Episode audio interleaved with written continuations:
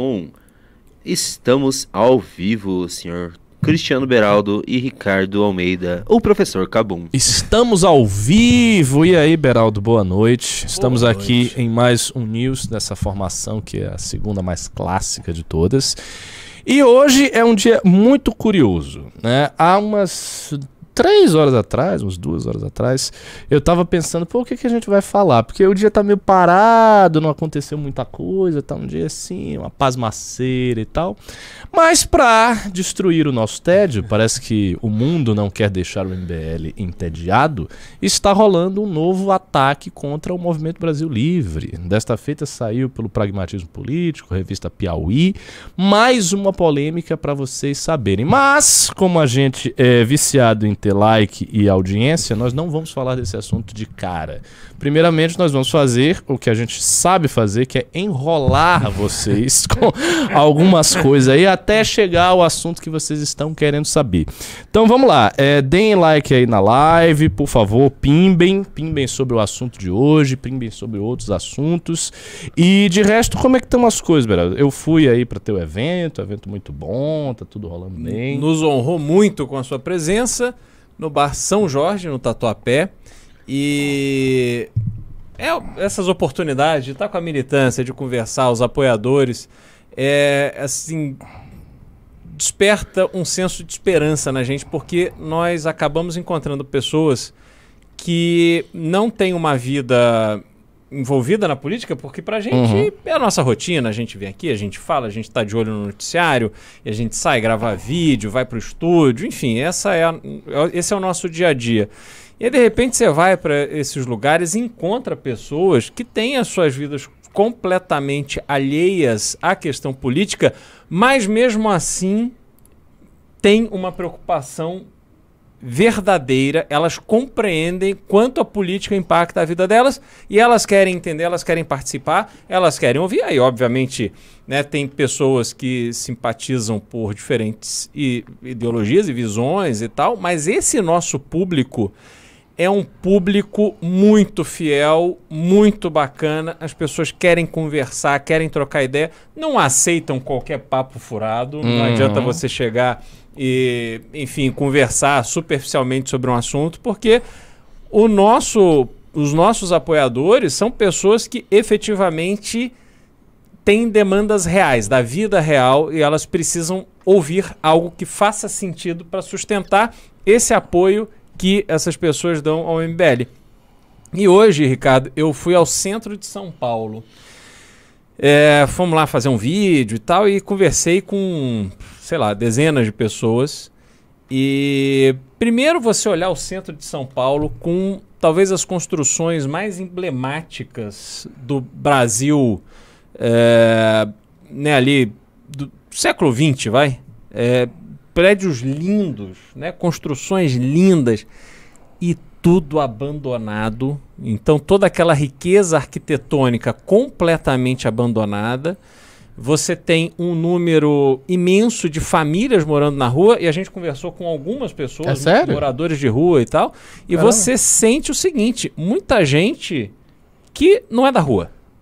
Sabe conversar, sabe falar, sabe ponderar, tem uma opinião política. Ah, É, uma coisa muito curiosa, uma experiência E muito algumas das pessoas lhe disseram por que, que elas foram para lá? o É, Não deu tempo da gente aprofundar, porque era um, um vídeo que a gente estava fazendo que era dinâmico lá, para ver quem que queria assinar o cheque em ban- branco pro Bolsonaro.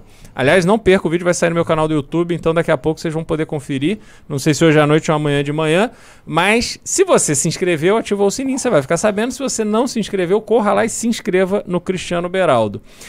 E, mas assim, uma, aquelas pessoas são um reflexo do que aconteceu no Brasil. É, realmente a gente passar uma tarde no centro de São Paulo te dá assim várias lições, né? É, primeiro, como a cidade é mal planejada e continua insistindo nos seus erros. Você tem na área central um lugar belíssimo que óbvio, você tem muita poluição arquitetônica que você pode facilmente se livrar dela com bons projetos. É, você tem ruas com calçadas que podem servir de ambientes de convivência, de. Enfim, como é em diversos centros de cidades importantes do mundo. Centros que têm uma vida própria, que têm uma energia própria, que têm uma economia própria. E aqui a gente foi abandonando o centro. E você olha São Paulo. São Paulo vai concedendo, e não é só São Paulo, vários centros da cidade são assim no Brasil, a, as prefeituras vão concedendo autorização de construção cada vez mais longe do centro, como se fossem reconstruir a cidade, corrigindo erros que levaram à decadência dos centros históricos e abandonam o centro histórico. Quer dizer, abandona a história. Porque ali no centro de São Paulo está a história, boa parte da história do Brasil, inclusive. Uhum. Prédio da Bolsa, prédio do Banco do Brasil, aliás, lindíssimo. O associação comercial, você boa parte da história do Brasil aconteceu ali, sobretudo boa parte da história da economia do Brasil aconteceu ali. E, e as prefeituras não fazem um esforço efetivo para conseguir dar uma nova vocação aos centros das cidades.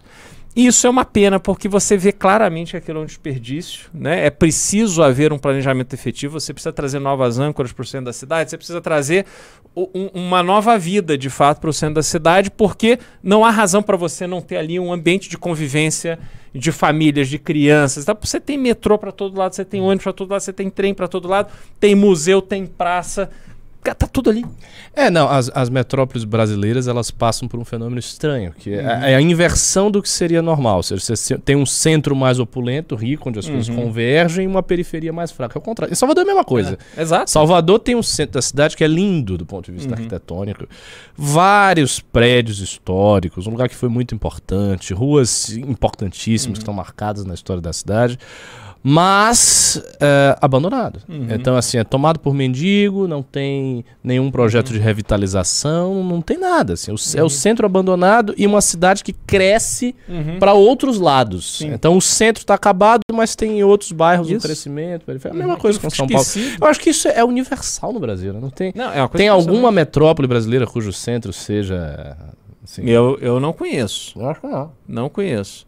E você vê o seguinte: por que você autorizar num bairro nobre a construção de um prédio de 50 andares em São Paulo, sendo que você tem essas áreas que poderiam ser facilmente recuperadas uhum. para dar né, mais vida à, àquela cidade que já existe?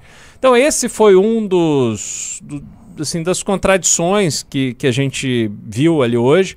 E outra coisa, Ricardo, é em relação a uma notícia que eu li, acho que ontem, hoje de manhã, enfim, sobre a agência de rating Fitch, que é uma dessas grandes agências de rating que na crise de 2008 dava aqueles relatórios de que estava tudo uma maravilha, até que aquelas empresas que eram super recomendadas por eles quebraram, os bancos principalmente. Uhum, uhum.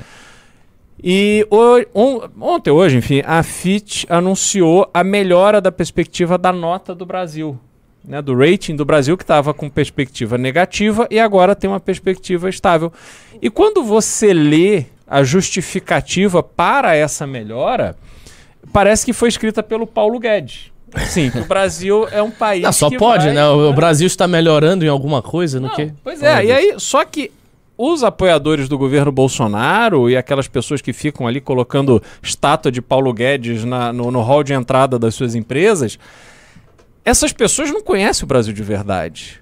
Porque se você for ao centro de São Paulo, você vai ter a certeza absoluta que nós temos um problema econômico muito grave no Brasil.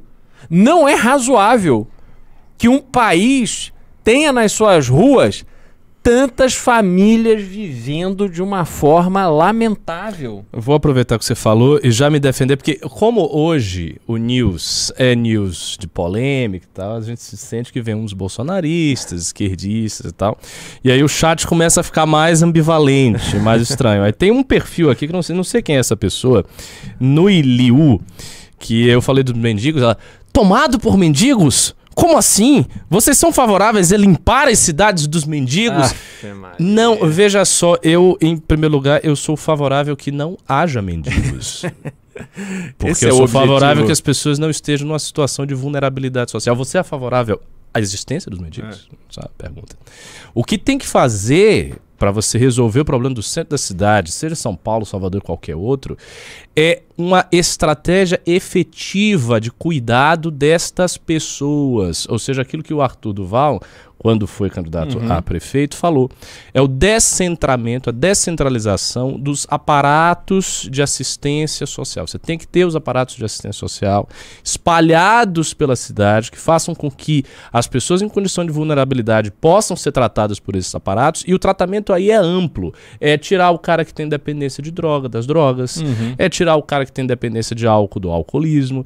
É dar a ele dignidade, é dar a ele condição de poder disputar por um emprego, ter um emprego, sair daquela condição. Educação para as Exato. A, a mendicância não é uma coisa natural. A mendicância, na verdade, é um fenômeno urbano grave que precisa ser enfrentado. E isso não tem nada, absolutamente nada a ver com políticas é, higienistas, Uhum. de tirar os mendigos à força, de né, prendê-los ou qualquer Não, coisa. ao tipo. contrário, de Deus, o MBL não defende né? isso. É só vocês olharem o plano de governo do Arthur, vocês vão ver o que, que a gente defende a respeito disso. Mas falando de mendigo, já pegar aí o link da questão, qual é a grande polêmica de hoje que vocês estão curiosos para saber? O que, que rolou? É, a gente teve hoje uma matéria que saiu inicialmente num portal Pragmatismo Político, que consiste a matéria basicamente numa entrevista de duas pessoas que são desafetos do MBL, pessoas que não gostam do movimento. Uma delas que na própria isso isso é engraçado, na própria matéria diz, eu estou citando aqui quase ipsis literis, ah, eu achei que eu fosse receber um cargo ali de 15 mil reais e não me deram e era isso que eu queria. Então, assim, é obviamente uma pessoa que não tem muita simpatia pelo MBL, correto? E essas pessoas foram entrevistadas e começaram a dizer uma série de coisas a respeito daquela velha polêmica do padre Júlio Lancelotti, que ocorreu na época da candidatura do Arthur para prefeito. O que é que acontece com a questão do padre? O MBL recebeu um vídeo cuja autoria a gente não sabe, um vídeo muito estranho, que eu não vou nem detalhar qual é o conteúdo explícito daquilo ali, que indica que esse padre Júlio Lancelotti não é, digamos assim, flor que se cheire. Né? E esse vídeo está circulando na internet, vocês podem procurar aí, googar, Não vídeo. foi feito pelo MBL. Exatamente, pode procurar recebeu. vídeo, Júlio Lancelotti, acusações, pedofilia, vocês podem procurar isso aí, vocês vão achar. E é um conteúdo que eu não recomendo que vocês vejam, porque é um conteúdo forte. O fato é, o padre Júlio Lancelotti, ele tem sobre si já algumas denúncias, boatos antigos de que ele estaria usando da sua influência junto a esses aparatos de assistência social que ele tem para cometer atos sexuais ilícitos. E isso é uma realidade que a gente sabe de muitos anos. De muitos anos se sabe disso. A galera da política conhece essas histórias, essas histórias circulam. E a pergunta, na verdade, a pergunta essencial é: por que, que isso não é investigado a fundo? Por que não se procura saber o que, que de fato aconteceu? Né? Se o padre é inocente, por que, que circulam essas histórias já de muitos anos a respeito dele? Por que, que circula um vídeo no qual ele estaria? Por que, que isso acontece? E aí ocorre a inversão da prova, a inversão da, da lógica. Ao invés de se procurar saber qual é o fato sobre o padre, ele cometeu isso, não cometeu, foi ou não foi, aconteceu, como é que ele está utilizando esse aparato de assistência social? Não. Eles voltam a questão para o MBL. Não, o MBL está fazendo uma campanha de difamação, o MBL está caluniando, o MBL fez isso, o MBL produziu tal coisa, o MBL tentou pegar o. Não é isso. A questão essencial é saber: o padre cometeu esses atos ou não cometeu? É ou não é? Essa é a pergunta que o jornalismo tem que fazer. E a gente está vendo uma inversão novamente. Estão requentando um assunto que passou e querem ganhar uma polêmica em cima do MBL, porque nós estamos em pré-campanha, a gente sabe disso. Só uma pergunta. Essas pessoas que deram essa entrevista, aliás, bem fraquinha, Aham. é, eu não as conheci não- pessoalmente. É, essas pessoas hoje elas têm alguma vinculação política? Elas estão ligadas a alguma Elas estão li elas estão ligadas ao Bolsonaro. Ah, elas estão. Ah, o Bolso Ah, já era de se esperar, né? entendi. O Bolsonaro esquerda sempre é isso. Na verdade, quando você tem um ataque ao movimento, quase sempre, quase sempre, esse ataque parte de uma fonte que ou é de esquerda ou é uma fonte bolsonarista. Uhum. Podem ver, todos os cancelamentos pelos quais o MBL passou vêm destas fontes. Quando aconteceu o cancelamento do Arthur, as páginas que fizeram toda aquela agonia e tal, foram páginas de esquerda. Uhum. Quando aconteceu o cancelamento do Kim, foi a mesmíssima coisa. Quando houve aquela acusação grotesca e absurda dos 400 milhões desviados por YouTube a, através de superchats e tal, quem é que estava levando isso à frente? Não, aí não era tanto a esquerda, era o bolsonarismo. Uhum. Então, os bolsonaristas ficavam reproduzindo estas acusações falsas, que depois caíram no descrédito. Houve uma prova judicial de que aquilo era obviamente impossível, não havia lavagem de 400 milhões via superchat de YouTube, isso é uma coisa ridícula. E a acusação caiu e passou e ficou dentro da bolha bolsonarista. Só que foi também o Bolsonaro. Então a gente já fica sabendo de onde é que vem o ataque. O ataque vem ou da esquerda, geralmente petista ou psolista, ou do bolsonarismo. E E, no caso foi uma. so- Exatamente. É. Esse é o caso, foi uma fusão. Exatamente. Quer dizer, foi, foi um, um jornal de esquerda Uhum. entrevistando bolsonaristas que são desafetos do MBL que começaram a contar lá Vi- uma história, dizer que a gente É. teve uma operação, etc. A- etc. assumindo a pessoa alvo de denúncias como vítima, sendo que esta pessoa tem ligações históricas com a esquerda, Uhum. e fizeram todo esse enredo, toda essa salada, com uma, uma entrevista. Quem acompanha a imprensa né, consegue distinguir materiais que são efetivamente fruto de um trabalho jornalístico, que tem começo, meio e fim e tal, e coisas que são ali claramente encomendadas, né? Muitas vezes a gente lê matérias que são forçadas para chegar a alguma conclusão. E nesse caso, a própria matéria desqualifica as fontes, né? Porque uma fonte que diz, olha, eu estava ali ajudando, mas quando não me deram o meu cargo de 15 mil reais, Eu fui me embora. chateei. Esse, esse é um mercenário, não é que ele tem alguma paixão política. E, obviamente, alguém que se sente né, é, traído por não ter tido, ou frustrado por não ter tido essa, essa sinecura, é, vai falar qualquer coisa. Né? Então, é, é, é muito mais pela, pela cena, né, por tudo que está envolvido nessa construção de, de colocar esse tema de novo na mídia, os atores envolvidos, falam muito mais do que o assunto em si. né? Uhum, uhum. E, e é um ponto que você levantou aí, né? Por que é que voltaram a esse tema? Porque é um tema que tinha desaparecido do, do, do horizonte das discussões. Uhum. Eu acho que há, assim, isso foi uma coisa que a gente viu a partir do cancelamento do Kim do Arthur. Vai haver, até a eleição, alguma tentativa de produzir artificialmente um novo cancelamento do MBL. Eles precisam fazer isso. Por quê? Porque o movimento nunca esteve numa fase tão boa. Uhum. Eu não posso aqui entrar em detalhes, porque tem a nossa bendita lei eleitoral, Uhum. que, enfim, me segura de, de- falar a respeito dos pré-candidatos e tal. Mas vocês que acompanham o nosso trabalho, vocês estão vendo. Uhum. Estão vendo. A galera está voando, a galera está fazendo muita coisa, está aparecendo, está fazendo vídeo, está tendo notícia, está tendo trabalho consistente. Os próprios núcleos fora de São Paulo estão fazendo um monte de coisa. Hoje foi um dia que eu avaliei agendas do MBL Day passado. Fiquei avaliando. Praticamente todos os núcleos aumentaram em relação à agenda passada. Fizeram mais É. atos, teve mais gente no MBL Day, teve mais coisa, melhores postagens, às vezes rios e eh, postagens no feed que viralizaram. Uhum. Então o trabalho do MBL está indo, tá, sabe, está surfando a onda. A gente passou aquela fase do cancelamento do Kim e do Uhum. Arthur e nós estamos numa fase boa. Então isso gera a necessidade de criar algo artificial para quebrar esse processo. Não, Ricardo, se você olhar o que aconteceu com um- uma figura que tem uma, uma ligação com o MBL recentemente, que essa pessoa é, que né, tem hoje alguma militância política, digamos assim, foi alvo de um processo de um dos maiores players do mercado financeiro brasileiro que claramente tem vínculos políticos.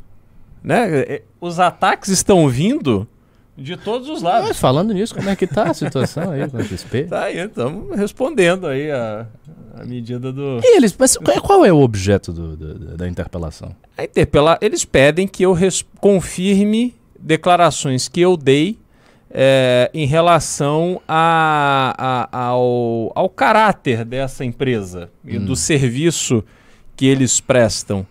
É, e, e- e, obviamente, com o intuito de primeiro responder, depois Uhum. entrarem com um pedido de, de indenização, enfim, vão lá argumentar que eu causei um dano muito grande a eles. Só que isso tem um cunho político porque a empresa tem um cunho político muito declarado, né? Se encontra com candidatos Uhum. e, e- e faz festa para ministros, etc, etc, etc. Então todo esse ambiente político, quando a gente olha, mas por que que assim? Por que que eles fizeram esse movimento no judiciário?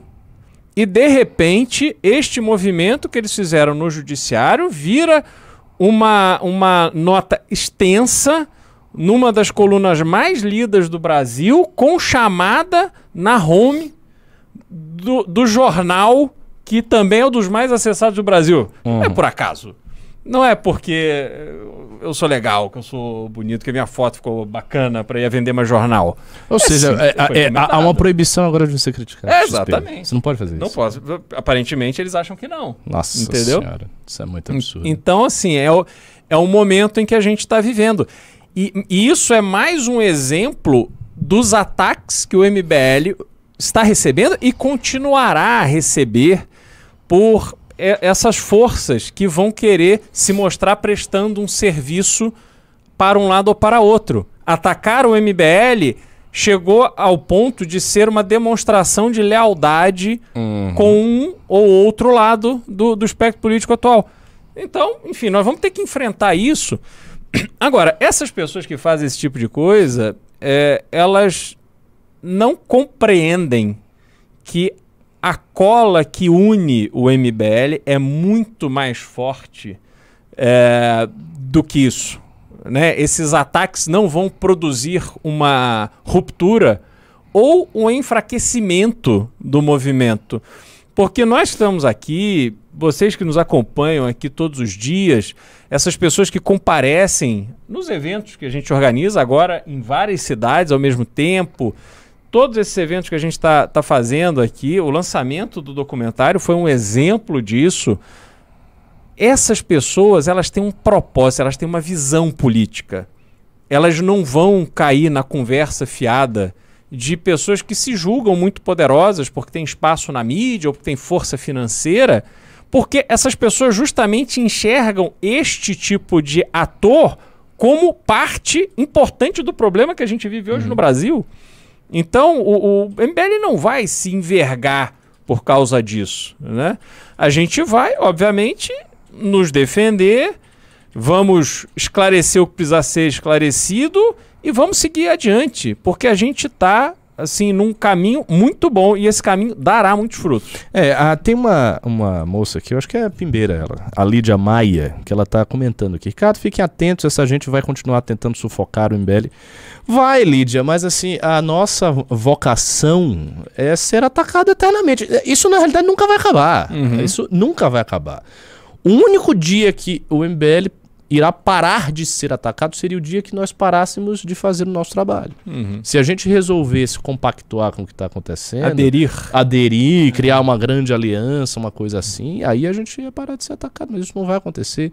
Isso não é da lógica do trabalho do movimento. A lógica do trabalho do movimento é apontar o dedo para as coisas e nós vamos continuar fazendo isso, seja quem for, mesmo quando se tratar de pessoas muito protegidas. Seja porque existe um lobby midiático enorme querendo protegê-las, seja porque existe talvez um lobby judicial querendo protegê-las, ou como é o caso da XP e de outros, porque tem um poderio econômico gigantesco. E aí você pode pensar, ah, mas não dá para enfrentar. Não, a gente vai estar enfrentando, vai estar colocando, vai estar se posicionando. Não, não tem saída. E os ataques vão vir, todos eles. E para a gente ficar tranquilo em relação aos ataques, só existe uma coisa que dá para fazer ser honesto, ser tranquilo e ter a sua consciência limpa. Se você tem a consciência limpa, você não fica no fundo, no fundo, você pode até ficar preocupado. Tenso, porque às vezes o ataque vem de uma maneira muito categórica, muito agressiva. Que foi o caso, por exemplo, do cancelamento do Kim. Uhum. Né? Que ele falou uma coisa que tinha uma ambivalência, não quis nada dizer aquilo, e se criou um factório gigantesco. Por exemplo, o Kim é nazista, uma das coisas mais absurdas que eu vi. Uhum. Mas se você está tranquilo, a verdade chega, isso passa e você volta ao prumo. O riso tá aqui. É o quê? Eu, Recado? Eu, eu vim. Opa, caiu uma coisa aqui. Tá. Eu vim falar pro pessoal que a gente tem que prestar um vídeo pra eles. Tá? É, O vídeo tá aqui na tela, aqui, ó. spbrasil.mbl.org.br. Nosso documentário está online. Eu tô um susto aqui, né? Ô, o cara chega nesse. Nosso Vamos documentário- apresentar um vídeo. Caralho. O documentário está disponível online. Você que não pôde vir a São Paulo pode acessar spbrasil.mbl.org.br. É, compre lá o seu documento, nosso documentário. Nosso documentário, assista um vídeo muito bom. Muito bom mesmo. Sim, eu fiquei. Eu fiquei assim, caramba, cara. Eu queria realmente assim, já pegar em armas, caramba, vamos, vamos mudar esse país de novo. Você queria mesmo porque é, São Paulo perdeu, né? Queria dizer isso. Eu devo lhe dizer. Chegou o baiano aqui. Eu tava com Getúlio, nosso estado tava lá com as tropas federais. Vocês que estavam aí se dando mal. Coisa Paraná também- tava de que lado? Com, com Getúlio. É nóis, professor. Não. Getúlio. ah, São Paulo, fatos históricos. São Paulo ficou isolado. São Paulo teve Minas durante um período, Mato Grosso. A França. é. A França? A França conheceu São Paulo como, como um país independente durante, durante um tempinho. É mesmo? É. Isso aí eu nem vi na minha pesquisa. A gente teve isso. Caramba. É. É, franceses fazendo coisa de franceses, é isso aí. E, e acho Logo que... depois, eles, eles reconheceram São Paulo Ah. e logo depois se renderam. Muito boa essa piada, velho. Muito boa. Mas ainda falando de São Paulo, temos também nosso turnê São Paulo, vai chegar em Rio Preto no dia 20 e... Não lembro agora de cabeça. também não lembro. É esse mês ainda. Faça sua inscrição em turnê.sp é, bl.org.br barra turnê.sp. Muito obrigado, pessoal. Continue o Bom News aí. Opa, é Ah, isso aí. ah, mais um, mais um, Opa, mais um, opa. mais um, mais um. O MBL News agora tá indo direto pro podcast no dia. Eu estou trabalhando fazendo no dia. Às vezes não consigo baixar, Uhum. tem uma, o YouTube buga, eu não consigo baixar e subir no dia. Mas sempre que baixa, dá no dia, eu. ba- Opa! 23 de julho, 23 de julho, Rio Preto. Rio Preto. Americana. Americana, dia 19 de julho, às 19 horas. No Blue. Pô, essa hora eu não consigo ler. Como é que Blues. Blues, Blues Teco. Blues Ah, é, Teco Teco Bar. É Aliás, que nome de merda, hein? Com todo respeito aos donos do lugar. Blues Teco, Blues Teco é ruim. Acho que era, era pra ser boteco. Ah, vamos fazer uma é, brincadeira blues com boteco. teco. Blues É, teco. Porque toca blues. Não, não dá. Mas tudo bem. E nem deve tocar Enfim, blues. deve Enfim, aceitaram a gente, eu tô sacaneando os caras. Pô, tudo de bom pro negócio de vocês, um desculpa nome aí. maravilhoso. Agradeço aos Um donos político. dos bares, do, do bar, entendeu? O Blues Teco realmente é genial, muito criativo. Obrigado por nos receber. A gente terá muita honra de estar aí com vocês, viu? É bom, Beraldo falou que, ele- que eu devia ter falado. Perdão. O link do podcast é mbl.org.br barra podcast. Obrigado. Opa. E não vai fazer anúncio do canal de cortes? Você sempre faz propaganda desse canal de cortes? Agora você deixou? Faz por mim aí, então.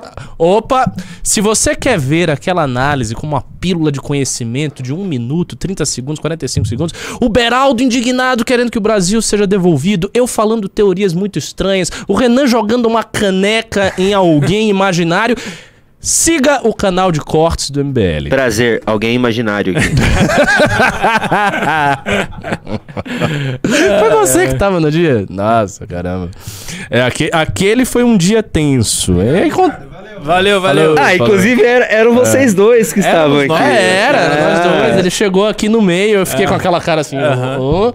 Aí ele jogou, cara. Ele tava, tava muito pistola nesse Agora, só o pessoal que tá falando aqui que eu tô precisando de um óculos bifocal. Eu claramente estou precisando de um óculos, mas eu resisto bravamente em ir a um oculista e eu vou até onde o meu braço alcançar sem óculos. Aí vai Mas por chegar que a hora. você tem algo contra o oculista? Não, porque é, uma- é um reconhecimento de que a velhice tá chegando, assim, e É. enfim, eu, eu vou resistir ao máximo. É, bom, ainda bem que eu não preciso usar óculos, né? Pelo visto. Bom, eu, eu sou careca, né? Tem essa- essa- eu não sei o que, que é melhor. Acho que ter cabelo e usar óculos seria melhor. Eu gostaria. É, vamos ver. se- qual é o Ah, assunto? peraí, que me Opa, ofenderam aqui no chat, assim, eu sei que Opa. é um dia tenso, mas assim, a gente trabalha o dia inteiro pra chegar no final do dia e ser chamado de operador baiano. Do... Ih! rapaz. Não, Pelo não, não. de Houve Deus. uma confusão. Aliás, no dia da caneca, o baiano Ser nem chamado de baiano. O único baiano presente era É. o professor Ricardo. Baiano nem, nem trabalhava aqui. Não. Vai, vai chegar onde isso? Vamos chamar de carioca até o final da live? Aí isso é uma ofensa inaceitável, Júnior. Ai, ai. Enfim, tem mais alguma pa... Olha, a gente tá num dia que tá fogo. Eu tô, eu tô espremendo essa Eu tenho uma pauta. esse- É. Eu tenho uma pauta. Qual é a pauta? Eu- Parece Lá- que ela vai sa- o, o Beraldo é o novo Mick é. Jagger brasileiro aí. Por quê? Ele Ah, foi verdade. pra servir de, de. pra dar sorte pro Palmeiras e. Não, eu nunca assumi esse papel. Eu nunca, eu nunca assumi esse papel de amuleto do Palmeiras. Daí o Rubinho descontou no Beraldo a derrota do Palmeiras e deixou ele a pé e embora. É, isso é o. Palmeiras não tava bem? né? Não, o Palmeiras- É, mas é que o São Paulo. São Paulo é time grande, né? É. Cala a boca. Ih, rapaz, a Jennifer já. Um jogo e foi por conta. Trimundial. Tri, trimundial. Tri- cala a boca. E aquele jogo lá que a gente A, vocês Je- a, 4 Jen- a 0? Jennifer está É, maluca, ela tá palmeirense. puta Jennifer aqui. está Agora, ó, putaça. deixa eu te falar É. da experiência de ter ido ontem assistir um, um jogo lá no estádio do Palmeiras. Veja bem o que você vai falar. Não, vou falar bem. Cuidado, falar a bem. Jennifer gosta de você, daqui a Primeiro, pouco você a ideia do- da torcida única no jogo eu acho Hum. maravilhosa. Um monte de criança, um monte de família. Dá uma, uma tranquilidade assim para as pessoas irem, irem torcer. É, você vê time organizado, altamente profissional, isso faz diferença, faz diferença dentro e fora de campo. O São Paulo tomou um calor enorme ali no começo do jogo. Penou. São Paulo Penou, penou. Só, só que aí. É, cara, é a persistência. Se você tem uma superioridade técnica, se você tem uma mega estrutura, mas você não tem energia, raça pra jogar até o final segurando a onda, acontece o que aconteceu. É, vamos falar da arbitragem e tal, enfim. Aí eu não, não, não O Palmeiras entrar- não teve energia, Rafa, foi ruim? assim? não, porque começou muito bem, sufocando o São Paulo, e aí o São Paulo pô, fico- perdeu, estava perdendo. O título, o título não, a, a vitória era do, do Palmeiras para ele avançar para a próxima fase. E aí, Eles Pô- voltaram ruins no segundo tempo. É, isso. é, aí, cara, não deu certo. Não dá pra ganhar sempre. Não É isso. A gente tá carregando Mas deveria. sabe, todos os jogos, sabe, nas costas. É difícil ganhar todos. Nossa, Jennifer, venha fazer uma defesa pública aqui do Palmeiras. Você tá muito eloquente. Vai lá, Jennifer, vai ali Venha, rapidão. faça a pessoal tá defesa do pedindo Palmeiras. Venha, venha. Faz. Ela tá aqui Mas peraí. fire. Ô, Jennifer. Tá, por que, que o Palmeiras é o Jennifer, melhor? não, peraí, antes de tudo, antes de tudo. O Palmeiras não tem? Ah, cala sua boca. Por que, que o Palmeiras é o melhor time do Brasil? segundo Não, a gente você? tá ganhando todas, sabe? Vocês podem falar. Todas não, perderam ontem. Que otário, mano. Cala sua boca. Nossa, sério, só não joga essa caneca em você porque tem uma câmera que ela tá com água. Mas enfim, eu Essa tá vazia, se você quiser. Eu só queria falar É. que o Palmeiras jogou muito bem, não dá pra negar isso, sabe? O Palmeiras foi pra cima, teve raça, teve força, e aí no segundo tempo eles voltaram mortos, entende? E a gente tem que dar um desconto, né? A gente tá ganhando todas, todas. A gente ganhou de vocês 4 a 0. Ganhou o Mundial? 4 a 0. Ne- Você nem tava no Mundial, parceiro. A gente chegou até a final. você nem tava no Mundial. Foi contra você que a gente jogou? Não foi, né? Então quando foi, então a gente conversa. Caralho, nossa! Me, me traz uma água, por favor, né? quando São Paulo chegou, madrugada. ganhou, né? A diferença. Três vezes. Ah, Três mas não, vezes. Não, não, jo- não joga Segura aqui, ó, três- Júnior, não. Três não troféus, segura nele, aqui. não, só traz- Três. Ai, que peso. Caramba! dizer, foi exatamente por causa deste sentimento que move assim a paixão das pessoas pelo futebol que o Rubinho creditou a minha presença no estádio o fato do Palmeiras ter perdido. E aí ele ficou chateado, entrou no carro, foi embora sem se despedir, sem me dar carona. Eu tive que voltar a pé. É assim, o futebol tem dessas coisas. É mesmo? Você tem que botar pé? É, paciência. Caramba, é. Não. é, pré-frio é isso aí. Bom, pessoal, vocês não estão pimbando. Tá uma Não, livezinha tô- meio não tô michuruquinha. Não like, tá cara. tendo like. Nossa, dia de- Cadê? dia de polêmica, É, pois é. Mas sabe o que que é? Ah. O, nosso, o nosso público já tá escolado com essas polêmicas. É, A galera já, já não... sabe, né? Ah, lá vem mais. Ah, de não, novo. Ah, polêmica. Daí vai ser a mesma. É que já, até eles já conhecem como vai ser. Vai ter É, já vários blogzinhos, É. uns deputados do PT vão, vão, vão tentar Isso, ganhar em cima. exatamente. Vai sair num ou outro portal maior, mas daí não vai ter fundamento e vai morrer. Não, é, só vai fazer- ficar as manchetes. Ele vai morrer na Só praia. fazer uma observação em relação ao padre, que o advogado dele é um petista histórico, Luiz Eduardo Greenhalgh, que foi É verdade. deputado Verdade. né, muitos anos e concorreu à presidência da Câmara. Acho que ele que perdeu para Severino Cavalcante, se minha memória não me trai. E depois ele virou advogado do pessoal da esquerda que, eh, na época da Dilma, começou a ganhar dinheiro de indenização da, pela ditadura. E ele, ele foi o grande ganhador de causas e de acerto de indenizações e tal. Enfim, ganhou um mundo de dinheiro com essa história da Dilma e da Comissão da Verdade. Uhum, uhum. E É, tem tem uma pessoa aqui que comentou, eu não sei de quem é essa pessoa. Só dou like se falarem da Beca. Seguinte, pessoal, a gente sempre faz divulgação das nossas lideranças. É, sigam a Beca. A Beca é uma menina lá da Paraíba, que é uma liderança já antiga no MBL, faz um trabalho extraordinário, tá fazendo algumas coisas agora, vocês podem ver. Sigam ela. Beca com K, B-E-K-A Moraes. Sigam no Insta.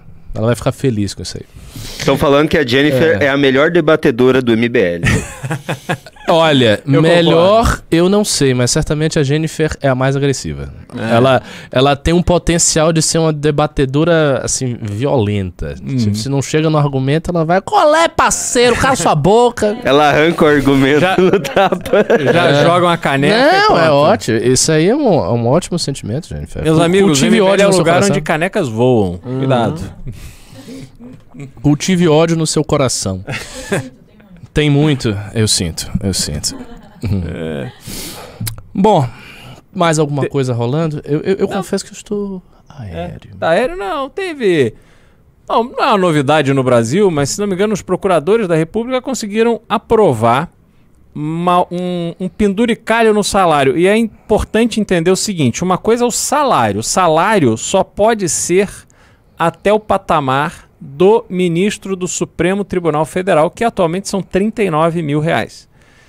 Mas os penduricalhos não entram na conta de salário. Por isso é que tem gente do Judiciário de São Paulo, por exemplo, que ganha no contra-cheque mais de 100 mil. E agora os procuradores, acho que são procuradores federais, eu tenho que checar, conseguiram penduricar de mais 11 mil reais por mês no salário é, pelo excesso de trabalho.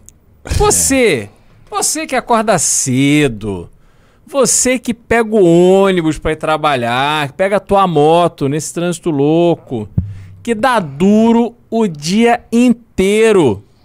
Você deveria, na segunda-feira, acordar muito macho e dizer para o seu patrão que você quer um aumento de 30%. Não um aumento. Que você quer um adicional de 33% do seu salário porque você trabalha muito. Porque tem excesso de trabalho nas suas costas. E isso é um absurdo. Porque, afinal de contas, a realidade brasileira é que as pessoas trabalham o necessário, vão para casa cedo, convivem com seus filhos, têm um salário digno. Para que ter um penduricalho? Só se você trabalhar muito como eles trabalham. Então, realmente, assim, é o retrato do Brasil.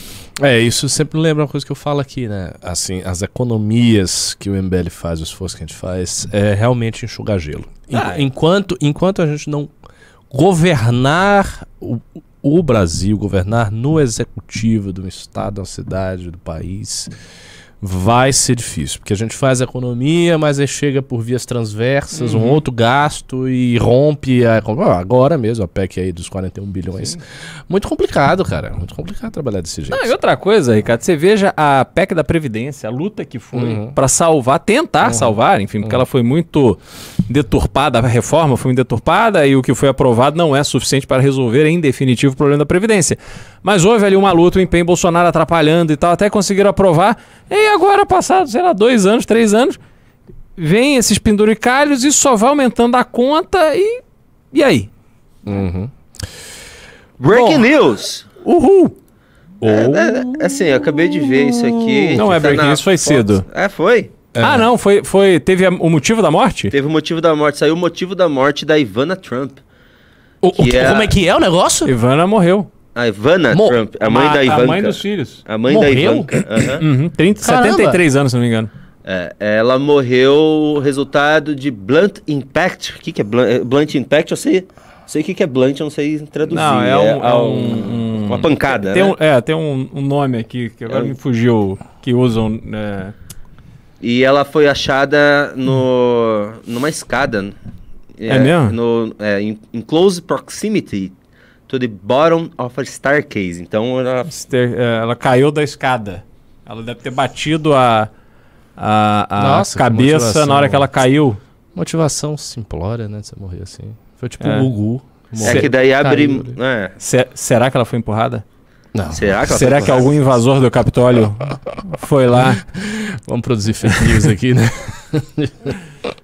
Enfim, é, já que a gente tava procurando pauta, eu vi isso aqui na Fox e achei interessante. É, essa pauta ainda é fraca. Tem que, tem que acontecer alguma coisa, cara. Não, não, não, não, não, nada. não peça, não peça essas coisas, Ricardo.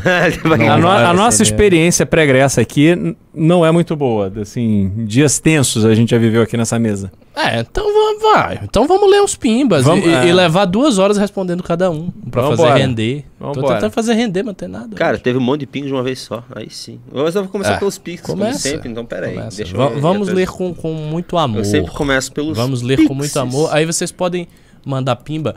Mandem pimba, falando sério. De assuntos que não tem nada a ver com hoje, porque hoje não tem Eu tenho- pauta. eu tenho- Não há pauta. A única pauta é essa bobagem aí desse negócio desse padre. Você viu o último trailer de The Rings of Power? Eu não vejo isso. Cara, Eu não vi nenhum. Eles, de- eles tentaram Não. dar uma escondida nas coisas. Não, eu não vejo. Mas tá assim, claramente algo totalmente sem alma, sem. Cara, eu sou. Você me conhece, eu sou um fã fanático de Seus Anéis. Eu tive um fã clube por dois anos. Tá brincando. Você não sabia? Eu não sabia disso. Cara, eu tive um fã clube. Mas era um fã clube, fã clube grande. É real. Eu tinha um fã clube de Tolkien e o Senhor dos Anéis. A Meu gente Deus, se que- reunia. Olha só, isso antes do MBL. A gente se reunia aos sábados. A gente fazia evento. A gente fazia evento com 300 pessoas. Que isso? É real. A gente fazia congresso sobre. Professor. Eu dava, eu dava, eu dei palestra sobre ah, paralelos mitológicos na primeira era. Meu É, Deus. é sério. é. Não, eu, eu ouço Vários essas coisas. nerds lá. muito Não, eu ouço essas coisas e aí eu chego à conclusão que eu tive uma vida muito chata. Ah, não, você foi pro Pô, isso é um negócio, não, isso é um negócio fantástico. Você fazer É, um fã-clube, eu fazia um assim, fã-clube. sobre o Senhor dos Anéis. É, hoje eu tô Um quase fã- querendo entrar no fã clube. Real, era um eu, eu conheci Senhor dos Anéis depois de velho, né? Ah, é? É. Não, é, Inclusive, eu os nem livros- conheci o Senhor Os dos Anéis. livros eu comecei a ler toda a obra uns dois anos atrás. Cara, era E, divertidíssimo. e é recorrente agora. a é gente maravilhoso. fazia, a gente, a gente fez uma festa medieval que deu umas 70 pessoas. Tá brincando. Festança, com hidromel, com, com, com carne lá, com jogos de arco e flecha. brincando. Olha só, jogar é macha- sensacional. é, jogar machadinha era, era assim, tipo um sítio, um sítio grande de um dos membros do, do fã clube, o nossa, qual é o nome dele? Agora eu perdi. Ele tinha um sítio. Aí a gente foi pro sítio, as meninas montaram, o negócio ficou lindo. Mesa de comida, hidromel, cerveja medieval, Tá um palco. Nós tocamos músicas Pô, inspiradas nisso. Eu li um poema de cinco páginas sobre. É sério que eu lancei num concurso de poesia que ganhou. Teve a música Sobre- Tom Bombadil. Eu tenho este poema. Eu posso até em outro news pegar, enfim, achar esse poema e ler. É um poema assim clássico, ins- inspirado em Tolkien. E, porra, foi muito divertido. Só que aí veio o problema. Aí eu entrei no MBL e isso acabou. E acabou o fã-clube? Você era... Não, eu era, eu era o polo. Entendi. aí acabou que quando eu saí ainda se manteve durante o tempo, mas aí foi arrefecendo, foi enfraquecendo e a coisa morreu. Espetacular. Não, eu não conseguia manter, tipo, o meu trabalho voluntário no MBL, Uhum. lá na Bahia, e o trabalho voluntário no fã-clube. Me consumia muito tempo. A cena da cavalgada dos Rohirrim é, a- Maravilhosa. uma- é a coisa mais linda da história do cinema Change My Mind. Não, não tem. É, aquela cena. é Aquela cena é maravilhosa. Belíssima, belíssima. Pois é, cara. A gente assistiu todos os filmes, fomos vestidos, trajados, fazíamos cosplay. Eu não fazia cosplay porque eu achava muito ridículo, eu, eu acho. Na verdade, eu não, não consigo me ver É. fazendo cosplay, mas a galera Mas fazia aqui a gente tem os cosplay de cosplays, elfo. cosplay de Hobbit, né? O Arthur foi boa. Galera fazia cosplay. Eu lembro que tinha uma menina que se. Essa menina, aliás, ela se tornou famosa como tatuadora.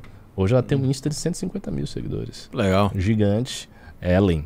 E aí ela fez cosplay do Thranduil, do pai do, do Legolas. Lindo o cosplay. Cantou comigo, toquei viol, violino, aquela música do, Olha do só. Shire. Eu fiz. ah, cara, eu, eu assim, eu, eu vivi muito bem, assim, de coisas. Então eu sou muito fã. Então, quando eu vejo essas adaptações assim, elas me irritam. Aí eu procuro nem ver. Ricardo Gandalf. Va- vamos aí pros, pros pics? Vamos para os Pix. O Matheus Vinícius de Oliveira mandou cincão. Qual a opinião de vocês é, sobre concurso? Sou concurseiro e acompanho vocês desde os 17. Renan deu umas zoadas. é, O que, que ele falou? Essa semana fiquei meio puto. Você tem uma opinião Sobre o tema. eu- o Renan deu umas zoadas Peraí, sobre o tema essa concurso? semana. Não, lê de novo. Qual a opinião de vocês sobre concurso? Sou concurseiro e acompanho vocês desde 17, acho que é 2017. Renan deu uma zoada sobre o tema essa semana. Fiquei meio puto. Ah, o problema que eu vejo é, não é o fato do concurso em si. O problema que eu vejo é que as carreiras elas são feitas sem a preocupação da eficiência, no sentido de que, pega o caso, por exemplo, de delegados. Ah, você tem uma estrutura da Polícia Civil aonde você só pode fazer concurso para um determinado cargo e você passa a sua vida ali. Então, às vezes um jovem de 20 e poucos anos, acho que para ser delegado da Polícia Civil são 23, se não me engano, a idade mínima. Aí você entra, vai com 25 anos, você estudou, fez a faculdade, se matou de estudar para poder passar no concurso, raramente passa no primeiro, aí fica estudando, tal, se dedica e de repente você virou delegado. Aí você vai assumir uma delegacia com uma equipe, primeiro, que tem 20 anos de polícia, já viu de absolutamente tudo, entende tudo de investigação, sabe como tudo funciona, e de repente eles vão ser liderados por uma pessoa jovem, inexperiente, porque quem passou a, né, a faculdade, depois o período pós-faculdade estudando para fazer concurso, não, não, não tem uma vivência que a gente gostaria, nós, assim, a gente, quando eu falo, a sociedade gostaria, de- desejaria que o líder de uma força policial tenha. Na minha leitura, por exemplo, a polícia tem que ser uma carreira. Aquela pessoa que chega no posto de comando tem que ser alguém que viveu, que se dedicou. E por que só advogados? Talvez, em certos momentos, é muito mais importante você ter uma formação de, sei lá, psicologia, de outras coisas. Não é uma, uma questão da formação do direito. Porque se fosse assim, a gente tinha que olhar para o parlamento e dizer, olha, pessoas que fazem leis têm que ser formadas em direito. Teria muito mais sentido. Então você tem que ter no comando da polícia, por exemplo, pessoas que viveram e se destacaram e que realmente demonstraram a sua aptidão e capacidade ao longo do tempo. Isso é que eu acho. Aí quando você olha para a burocracia do serviço público, você tem que ter formas de cobrar e de demitir, que não pode ser assim um, um projeto de vida você ter um, um- um emprego público, se for que seja por mérito, por aquilo que você contribui. Só que o que a gente vê hoje, como o Arthur sentiu dos fiscais de renda de São Paulo, eles se organizam e eles vivem para proteger os seus próprios benefícios, a ponto de doarem a grana deles para candidatos a deputado estadual para que não mexam nas benesses que eles têm. Isso é completamente errado. Então, assim, não é você fazer um concurso e você ser é, confirmado como uma das pessoas mais preparadas para, dentro daquelas regras, é, passar na prova. É, mas o contexto, além disso, para mim, tá, tá bastante errado. É isso aí, falou e disse. E Cortes falaram. do Beraldo. Não, ficou um corte perfeito esse aí. Falaram aqui do Blind Guardian, exatamente, a gente tocava Blind Guardian. Blind- Blind Guardian é uma banda chamada Toata de Danã.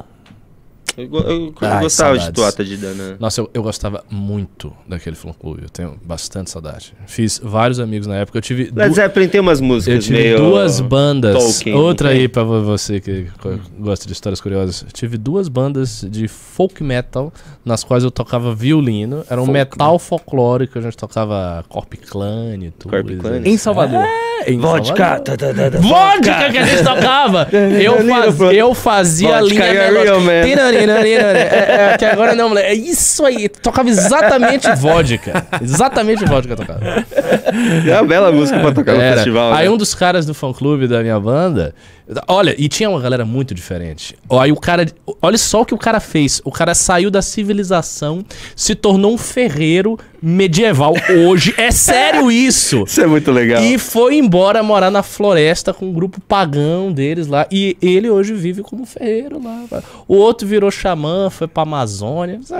Olha, uma galera bem curiosa. Bem curiosa. Vodka, your eyes are shining. Vodka, you're a Mas, real man. Vamos lá. vamos lá, vamos lá, vamos lá. É uma- Era muito, é que essa música é The boa. Bard Song, aí o Levi Dias disse exatamente The a Bard música. Song. The Bard Song era isso mesmo. Eu toquei The Bard Song, amigo. No violino. Ó, tem- Até uma Vanzela mandou vintão. Beraldo, se quiser assistir o jogo aqui em casa, tenho certeza que vai dar sorte. Brincadeiras à parte. Não, não mexa com homem casado. Quem mandou? Ah, ah, agora eu me perdi. Thelma Até uma Vanzela. É, Beraldão. Galã. Ah, imagina. A Maria Almeida. É só mulher, a, a mulherada só mandando pro Beraldo. Beraldo, Opa! de que forma a inflação afeta os ricos? A inflação? É. Bom, vamos lá. A inflação é um fenômeno onde você tem uma, é, uma- um- em geral, um aumento de preço que é causado por escassez de produto e que pode ser ge- hoje, por exemplo, o mundo vive um, pro- um processo inflacionário porque o sistema produtivo mundial foi muito afetado pela pandemia e até hoje não se recuperou. É, mas você tem outros motivos. No Brasil, por exemplo, antigamente a gente tinha uma inflação muito alta, você tinha. As, as fábricas não investiam em expansão, porque ela ia correr o risco de um novo investimento que não necessariamente se pagaria. Então você limita a produção, não porque está faltando chapa de aço para você fazer uma geladeira, mas porque economicamente não vale a pena. Hoje, por exemplo, você tem no Brasil uma taxa de juros muito alta. Então, por que, que eu vou expandir a minha fábrica? Por que, que eu vou expandir a minha padaria? Que eu vou ter que ter mais imóvel, então pagar aluguel ou comprar um novo imóvel, vou ter que eh, comprar novos equipamentos e tal. E aí eu vou precisar de um financiamento para fazer isso, mas o financiamento vai custar 15, 18, 20% ao ano. Bom, eu vou trabalhar para produzir mais pão, para ter mais dor de cabeça, porque eu vou ter mais funcionário. E aí, quando eu receber o resultado disso, eu vou ter que dar 20% para o banco e mais um monte, um pedaço significativo para o governo. Então eu não vou expandir. O que, que eu vou fazer? Eu vou produzir menos pão e vou vender meu pão mais caro. Então o dono da padaria, ele vai ter um retorno maior porque ele estará sempre tentando ganhar da inflação. A inflação do ano foi de 12%, ele vai tentar aumentar o pãozinho dele 20%. Por quê? Porque no período de entre safra de trigo, o trigo subiu muito, aí o pãozinho subiu, mas na hora que chega a safra ele não vai reduzir. É, é- é basicamente isso. Então o rico tem mais instrumentos, não só para ele ganhar dinheiro com o dinheiro que ele guardou, mas sobretudo porque ele, na iniciativa privada, ele tem mais instrumentos para repor esta perda e tentar buscar um ganho. É isso aí. O pessoal tá falando que você gosta de Turisas também. Adoro o Tours esse. Turisas é bom demais. Eu fui, em- em dois shows do Turisas. Stand já. Up and Fight é um dos melhores Stand álbuns de Foi todos bem, os tempos. Eu fui no show do álbum Varanja é Way. pra- Outro, maravilhoso. Mas eu prefiro o Stand Up and Fight. eu acho Up É uma das minhas bandas foda. favoritas, inclusive, o Turisas. É sério? É, A gente tocava Metal. The Messenger. No- minha música favorita. Pois é, Começa cara. com o violino. The Messenger, vodka. Cara, aí você, você ia ficar feliz de ver os ensaios lá da, lá da banda. Ah, com certeza. É, pô, se tivesse show do Turistas aqui de novo, eu vou. Eu não, eu não Ah, eles- assisti. eu não eles assisti show. com- acho que eles Cara, eu morava em. Salvador, não tinha show de nada lá. É, eles vêm com uma certa frequência pra cá. O Rafael de Oliveira mandou 20 reais. Beraldismo é o segundo maior movimento do Brasil, só perde pro bisotismo. Parabéns pra vocês pelo excelente trabalho. Muito Chamem obrigado. o bisoto para a live. Valeu, Ua. Uh, o André Viana Pereira mandou um baita pix de 80 reais. Opa, muito obrigado. Vou indicar o filme pros amigos que não viram. Eu gostei tanto do discurso pró-São Paulo do filme que quero fazer uma tatuagem igual aquela da Amanda. A Amanda tem uma tatuagem de São Paulo. Ah. Essa.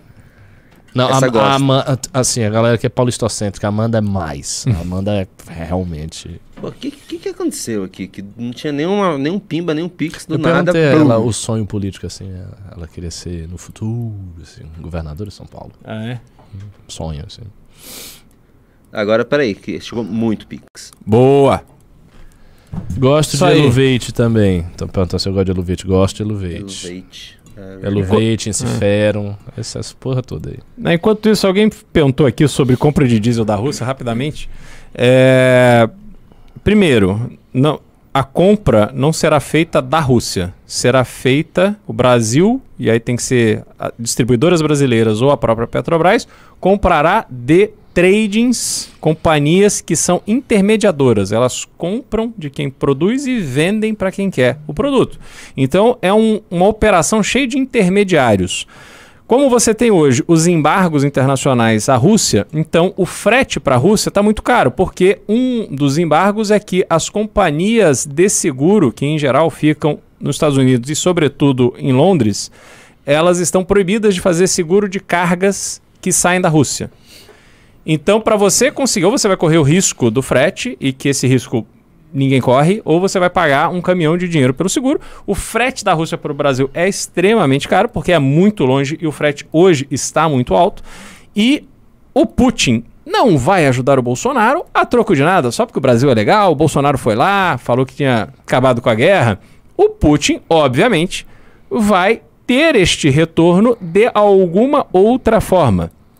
Eu, sinceramente, não acho que vai ter molezinha para comprar diesel. Mas se tiver, esta conta será compensada com juros e correção monetária de uma outra forma. E tem interesse do Brasil também, Ricardo, porque vocês se lembram que na eleição do Trump, a Rússia foi acusada de manipulação de informações na internet, etc e tal. Tem um caso forte contra a Rússia. Pois é, e curiosamente nós temos uma eleição presidencial se aproximando e Bolsonaro, assim, tá né, querendo se colocar como um grande parceiro da Rússia nesse momento. Para o Brasil, só esperem uma conta maior para a gente pagar, ou diretamente do produto que vai chegar, ou de algum outro jeito aí que eles vão dar. Cauê Paiva mandou 10 reais. Peraldo, o que explica pessoas a nível de pobreza extrema nos Estados Unidos, mesmo com uma taxa de desemprego baixíssima? Você tem alguns. é, alguns perfis ali nos Estados Unidos, eu não conheço todos, enfim, devem ter estudos muito mais aprofundados, certamente tem, que eu não conheço.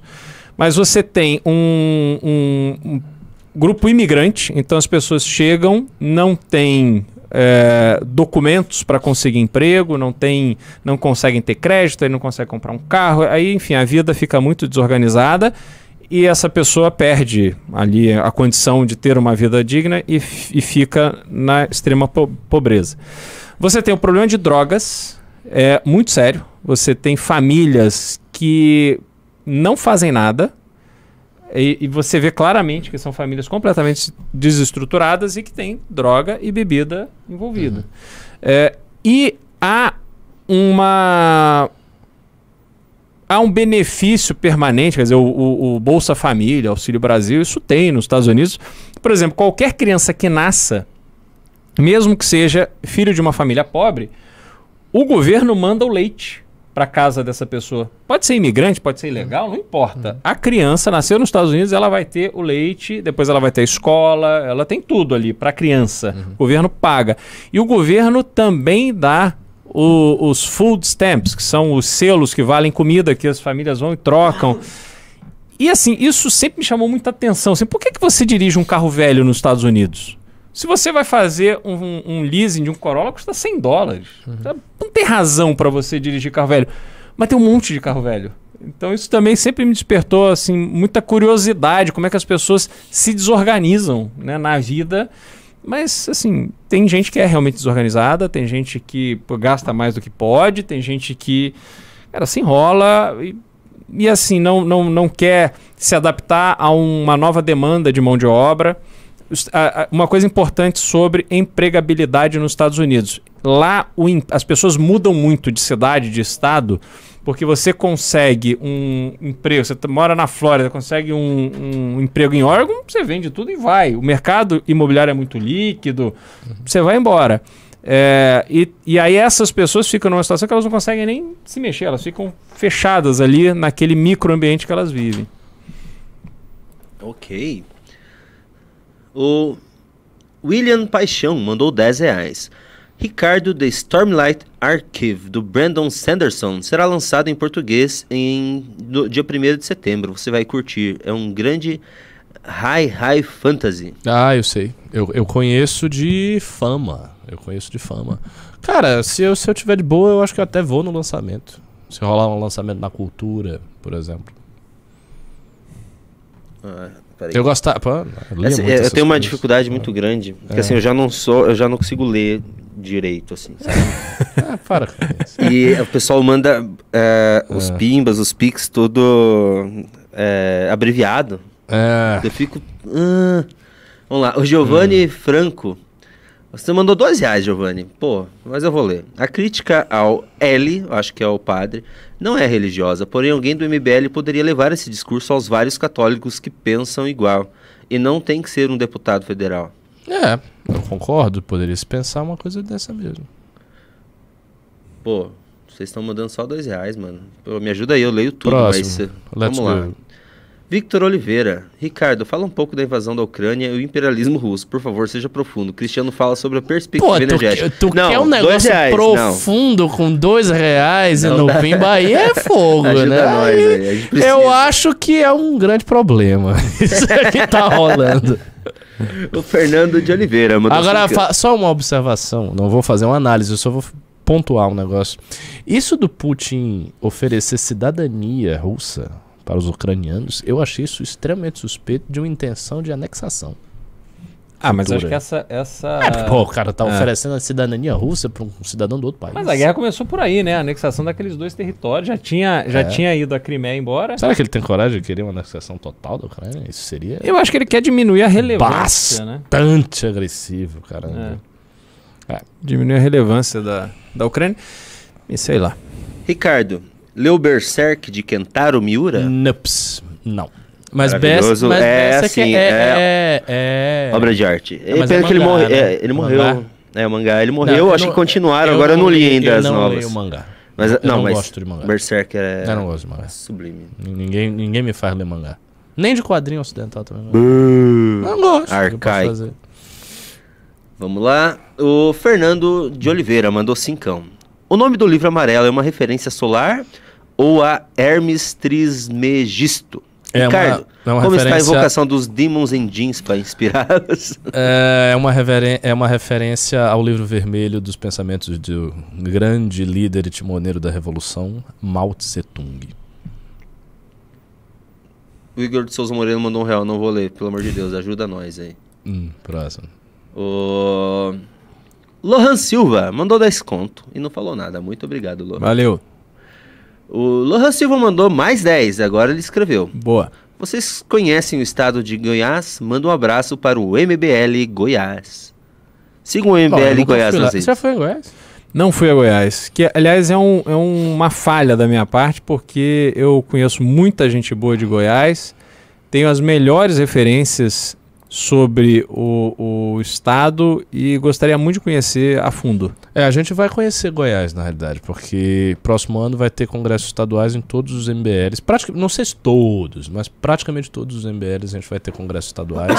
então a gente vai sim para Goiás. Aliás, pera, pera, pera, pera, pera, pera. Eu, conhe, eu conheci Goiás. Uma vez eu fui para Goiânia. Lembro disso. Que é famoso por ter as mulheres mais lindas do Brasil e são realmente lindíssimas. Um negócio né, de louco. Próximo. Só me dá um minutinho só. Oxente, Júnior, que negócio é esse? É que eu preciso. É, que- é que o sistema aqui ele fica atualizando. Bom, eu perco- vou aproveitar que eu já volto, já volto. Um minuto, é um minuto, galera. Pera aí. Eu acabei E- me perdendo aqui. Você se perdeu? Aham. Bom. Ah, rapidinho, rapidinho. Pessoal, acontece, coisas do MBL, né? Pronto, Essa- voltou. Vai, ah, agora tem que esperar o Ricardo, porque é pra ele. É pra ele? É. Não, mas lê a próxima, depois você volta. A próxima? Se eu puder ajudar de alguma forma, a gente não ficar aqui aqui é parado pra com esse público maravilhoso. Essa é pra você. Manda. O Matheus Gomes de Oliveira. Que tal a vitória do Fla na quarta? Fale sobre a importância dos clubes de futebol na arrecadação estatal. Vídeo caso Macron, PSG, Mbappé. Na arrecadação estatal? Ah, eu já tirei. Não, não É, consegui mais ler de não, volta. é assim, o que eu acho que falta no Brasil, e talvez com essas sociedades anônimas do futebol a gente veja isso se transformar, é um, o fortalecimento dos clubes, porque a gente tem clubes no mundo inteiro muito menos é, importantes do ponto de vista de torcedores, que são máquinas de faturar. A gente vê esses clubes europeus pagando fortunas para levar jogadores brasileiros e é inexplicável. Times que têm muito menos torcida que o Palmeiras, que o Corinthians, que o Flamengo. Não dá, não dá, entendeu? Agora, você.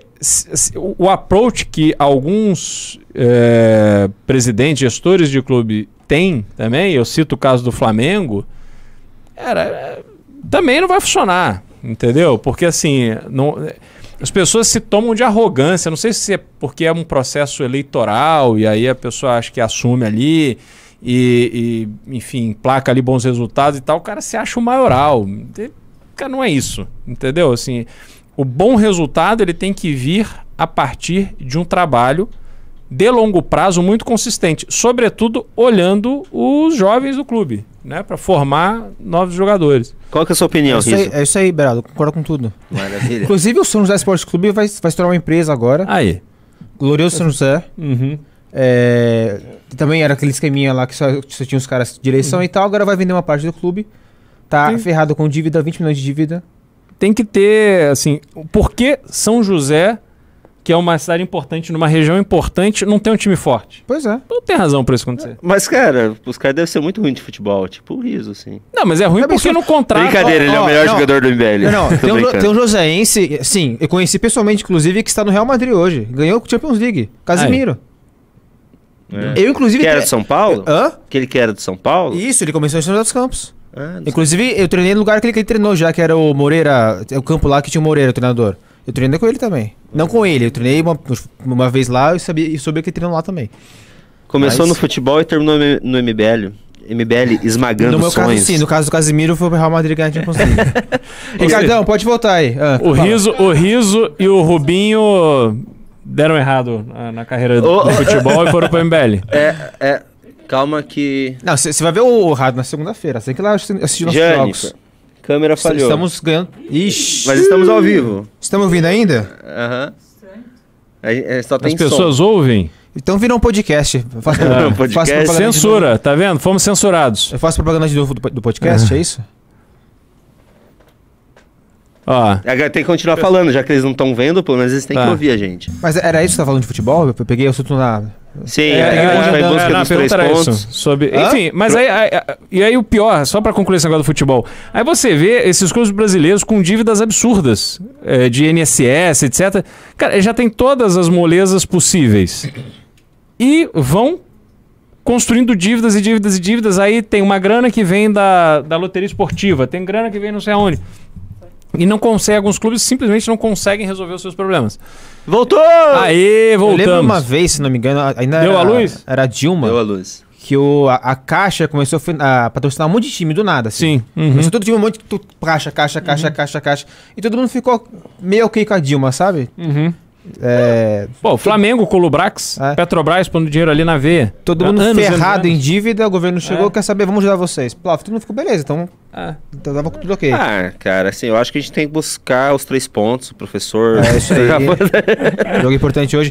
Ricardo, pode voltar, não sei Não, lê, vai ter. Fica aí mais um pouquinho. Eu vou louco. A Neide Silvestre mandou cincão, não falou nada.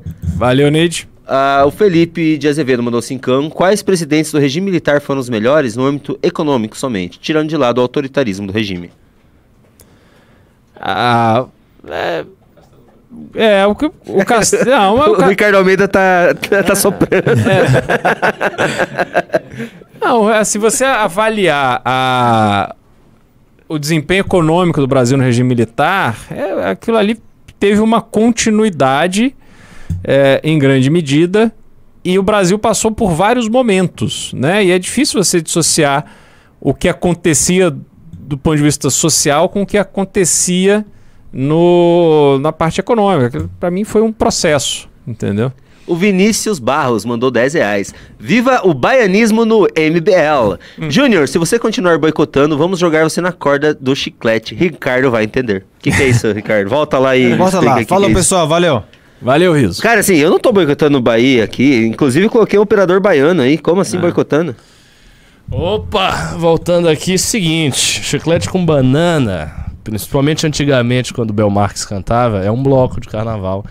E ele tinha uma pipoca, a galera que ficava fora do, do bloco, violentíssima. Então em que dava sentido violenta? de porrada. É mesmo? Era ladrão pra caralho e gente batendo nos outros. Era um, era um negócio. Era barril. Tipo, você tava lá, o chiclete passava, você já tinha que sair, que os, os caras já vinham assim, já lhe dando murro, te roubando. Com pro- Só pra roubar. É, o car- cara, o carnaval de Salvador é muito violento. Olha muito só. violento, cara. Muito A- violento. até uma Vanzela que mandou É. os pi- o Pix ali, fal- me chamando de X9 no, no chat. um abraço, Thelma. Ah, o Fernando Barros de Oliveira mandou 777, falou qual a importância do Corpus Hermeticum para o Ocidente, visto que a tradução patrocinada por Cosimo de Médici iniciou a Renascença? Nossa senhora! Ah, vamos lá. Ah, eu não, eu não diria que a tradução de Cosimo de eh, ina- iniciou a Renascença, mas esse foi um texto amplamente lido pelos círculos platonistas da Itália, especialmente a própria família Médici. O Lorenzo de Medici era um leitor dos hermetistas. E qual a importância disso? Toda. Porque o hermetismo é a tradição esotérica principal do Ocidente. E o hermetismo se constitui a partir do corpus. O Alain de Aquino falou Quem é essa pessoa ama, que fez essa ama a gente é mandou o essa e-mail dele aqui. Pergunta, você sabe? Ah, não, já fechei. Ah, curioso, mal. Próximo. Eu vou, acabaram os pics por enquanto, pode continuar mandando que eu vou ler ao final da live, porque agora eu vou ler pimbas. Bora. Ah, hum. André mandou 10 reais. Pimba aleatório. Gostaria de assistir um news com o pessoal do MBL e o Eduardo Jorge de convidado. Achei ele uma figura de esquerda que pode acrescentar bastante na nova cara do movimento. Concordo. É uma das figuras de é esquerda mais bacanas. Eu tô, eu tô rindo porque agora lembrei dos memes dele da campanha presidencial passada. Do quero. Quero. Mas eu, eu gosto dele, é das figuras mais bacanas dele.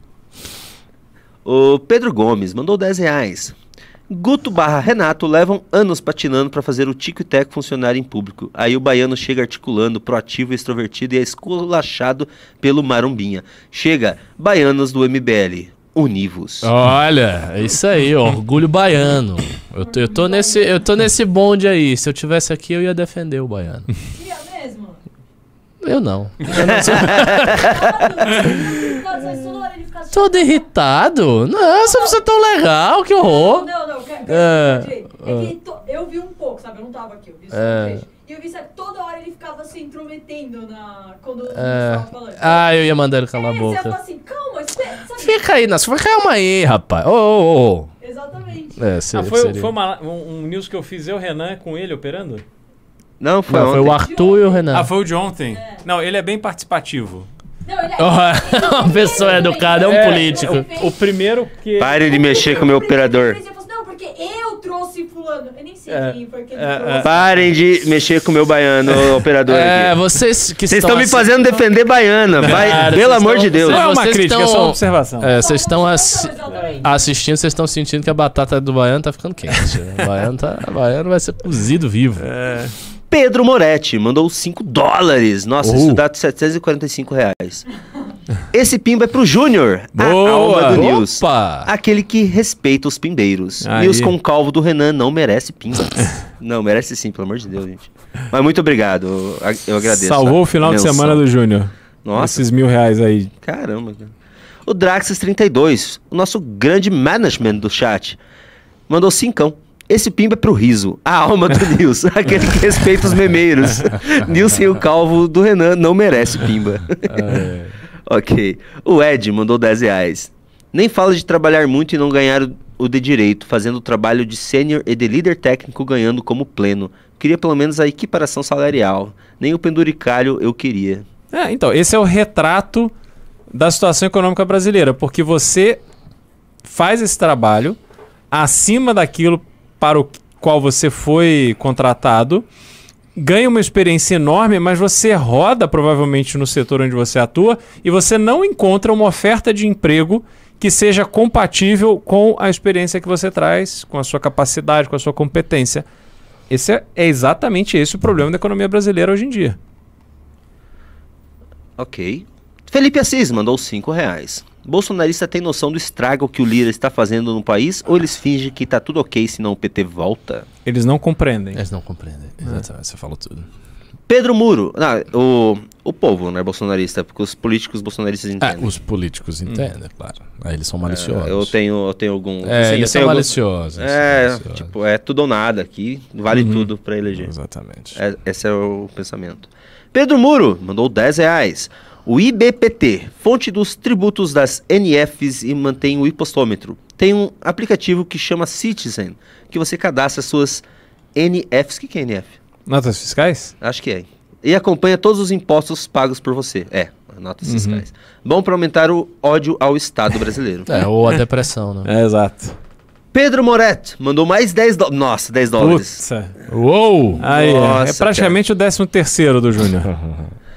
Nossa. Beraldo, é preciso ter cuidado para não demonizar os investimentos.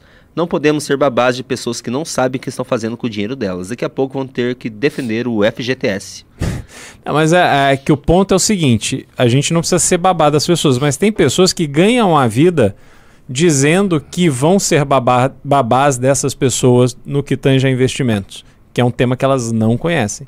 Quando essas pessoas vendem essa expectativa, mas na verdade entregam um resultado que é muito melhor para elas próprias do que para o dono do dinheiro, é onde eu acho que nós temos um problema grave, inclusive.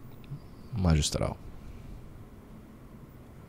Qual Velber foi? Pacheco Martins mandou 5 reais. É que às Deu, vezes- deu um minuto. Ah, eu estou. Não, é que eu, eu, eu, eu tô esquecendo de marcar onde eu paro É. aqui, eu me perco. Ih, Desculpa aí, cara. Eu tô com dor de cabeça, muita dor de cabeça. Coitado. Velber Pacheco Martins mandou 5 reais. Beraldo, qual a sua opinião sobre reabilitação do INSS? Vou começar a minha aqui na Grande Porto Alegre, depois de sete anos afastados. Reabilitação. Não entendi. Reabilitação do INSS. Eu não sei exatamente o que é a reabilitação do INSS. É a reabilitação que você faz depois de ter ficado afastado? Né, não- Eu não sei. Desculpa, mas eu não, não sei responder. acho que eu nunca paguei INSS, então. Eu também não. sei. Bruno da Silva mandou 7 reais. Professor Ricardo, a academia MBL deve ter no futuro ensino de inglês, pois parte vital da literatura está em inglês. Apenas 5% sabem. Fica a dica. Não, mas, a- mas aí também a gente não pode ensinar tudo, né? A gente vai ser curso de inglês, curso de política, de redação. Não. Ah, a gente, eu já falei, a gente precisa Não, não traduzir dá. obras. É, mas não é assim, tem que montar a editora, não é uma coisa fácil assim.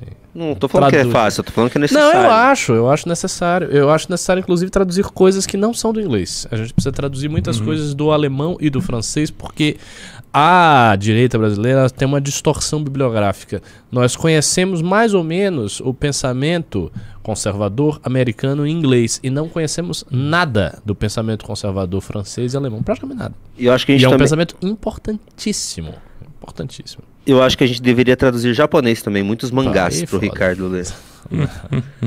o Lion Loster mandou 20 reais. Eu era de esquerda e no mestrado estudei o bolsonarismo. Isso me fez conhecer as direitas per si. Por fim, elogiei o MBL em minha dissertação por estimular debates, algo Uau. escasso em nossa cultura. Professores ficaram putos. Caramba, fala comigo, fala com, eh, me segue aí no Insta, Ricardo Almeida MBL, Ricardo Almeida MBL. O resto aí pode seguir também, mas especialmente você, manda um alô. Ok. Interessei. Nossa, esse próximo pimba aqui eu não vou ler. É o que xingamento? Andreas de Araújo, Tá. conhece o Andreas? Mandou 5 reais. Beraldo, por que você não faz uma palestra online sobre o cenário econômico pós-eleição? Ajuda a gente. Eu. eu é, fa- falar de notícias negativas, né? Ruins assim, você precisa ter um preparo de estômago, mas é uma ideia. Se o pessoal quiser, eu faço com o maior prazer. Aliás, as pessoas precisam se atentar para o que significa nas suas próprias vidas a eleição do Lula, sobretudo, porque é o que está em primeiro lugar nas pesquisas, e mesmo também o que vai significar o segundo governo Bolsonaro. As pessoas precisam tomar decisões importantes para sofrerem menos. Isso aí. O Draxis32 mandou 10 reais. Um salve pro Russo, que mandou uma boa resposta às merdas que o Dainese falou à revista Piauí. A própria Olha matéria mela mais o Dainese que o MBL, inclusive. Exa a, a matéria sacaneia a sua fonte, que é uma, uma prática muito estranha no É, ele jornalismo. tem um canal é, irrisório, algo assim, e tal. pífio. Ué, então por que, que você E tá trabalha falando com pra cara, bolsonarista. cara? Ah, aí você fala com o cara. Mas é porque é aquela lógica. Se for contra o MBL, vale tudo. É, tipo, é, é basicamente assim, olha, um, o cara MBL tá louco fez lá. isso, ó. MBL fez isso, isso, isso, mas minha fonte é uma bosta. Não interessa, mas é, é verdade. Ai, meu Deus. Vamos lá. Binho Top Dog mandou 610 ienes. Uhul. Me dei um bom motivo pra voltar ao Brasil e um bom motivo pra continuar no Japão. Meu amigo, Observação, você- minha esposa quer voltar e eu não gostaria. Você mora num país extremamente perigoso, aonde eles matam ex-primeiros ministros, meu amigo. Venha para o Brasil, sabe- se proteja, salve sua vida. Sabe quantas, quantas mortes por arma de fogo teve ano passado Ah, no Japão? Deus. Com certeza é mínimo. Uma. Aí. Esse ano já teve outra, viu? Só a tendência. Né? Olha a tendência. Ó, O que é- isso é muito engraçado da cultura japonesa, porque eles são muito pacíficos do ponto de vista de segurança interna, mas politicamente São violentos. bem. É. Me dei um. Ah, eu posso já li. O Pedro Moretti mandou mais 5 dólares. Nossa. caramba. Deixando o 13 terceiro do Júnior. É, pô. já deixou as férias já também. É, é. Maravilha. Acabaram os pimbas, eu vou voltar para os Pix. Deixa eu só conferir se chegou Nossa, eu mais. pensei que não ia dar nada de contribuição e foi contribuição pra cacete. Não, não. Maravilhoso. Obrigado, Ô, vocês são maravilhosos, porque não teve pauta nenhuma, foi um programa frio. Vocês não, fizeram... não foi. Falamos da polêmica. Ah, falamos da polêmica, mas assim, você... Falamos de Senhor dos Anéis. O público fez o programa hoje, velho. Sim, sem dúvida. Bandas, mangá. Obrigado pra vocês. Obrigado pra vocês mesmo. Bruno da Silva mandou 10 reais. Beraldo, você tem acompanhado as demissões em massa que vem ocorrendo nas startups que sobreviviam de valuation e investimentos? Ah, isso a gente já viu acontecer várias vezes, né? Esses, os unicórnios, né? Empresas que do nada valem um bilhão, né? Sempre tem esse número mágico, né? Agora é um bilhão, aí já se fala quem será o primeiro trilionário do mundo. É, o fato é que a vida real ela é muito mais desafiadora do que as apresentações e planilhas, etc.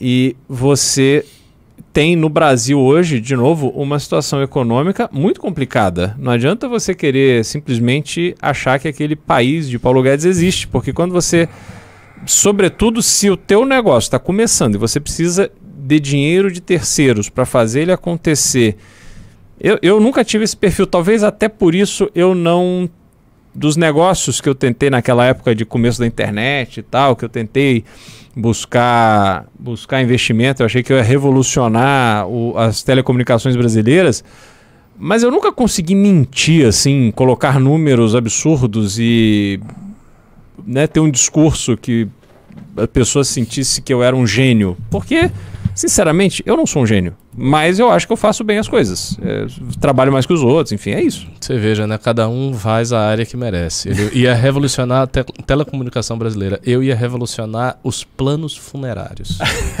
Essa história é muito boa. Meu eu não Deus do céu. eu, eu já tive uma empresa de planos funerários. É mesmo? Não, só. é- é- não, a história. Cara, é- eu, tenho, eu tenho uma grande lista de coisas estranhas que eu já fiz, né? Como você tá pensando. a história- Um clube, banda, plano funerário. maravilhoso. Pra quem, Eu pra quem viu o. The Hatch com o professor Ricardo, que ele contou essa história, é fenomenal. Um dia eu vou contar essa história com calma. Puta, legal, legal. E eu lá, de pastinha, terninho, gravatinha, convencendo o fundo de Venture Capital.